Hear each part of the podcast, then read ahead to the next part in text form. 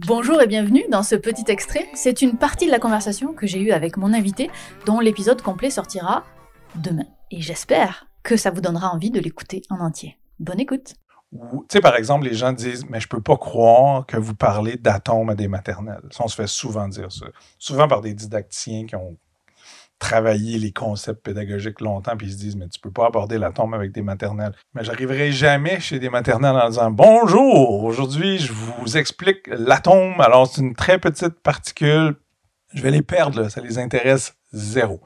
Par contre, si je les fais travailler sur la statique, et que je fais plein, plein, plein de manipulations où ils frottent des trucs, puis ils collent les choses ensemble, ils voient que ça pousse, que ça tire, que ça à un moment donné, là, il va naître un besoin d'avoir le bon mot pour exprimer le pour expliquer ou, ou s'exprimer par rapport à un phénomène.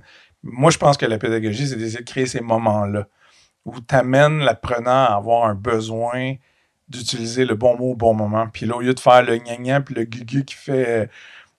Puis que là, tu dis, bon, mais c'est correct, c'est des maternelles, on va les laisser avec le, poupou qui, qui, qui, qui tire le gna Ben, moi, je dis non.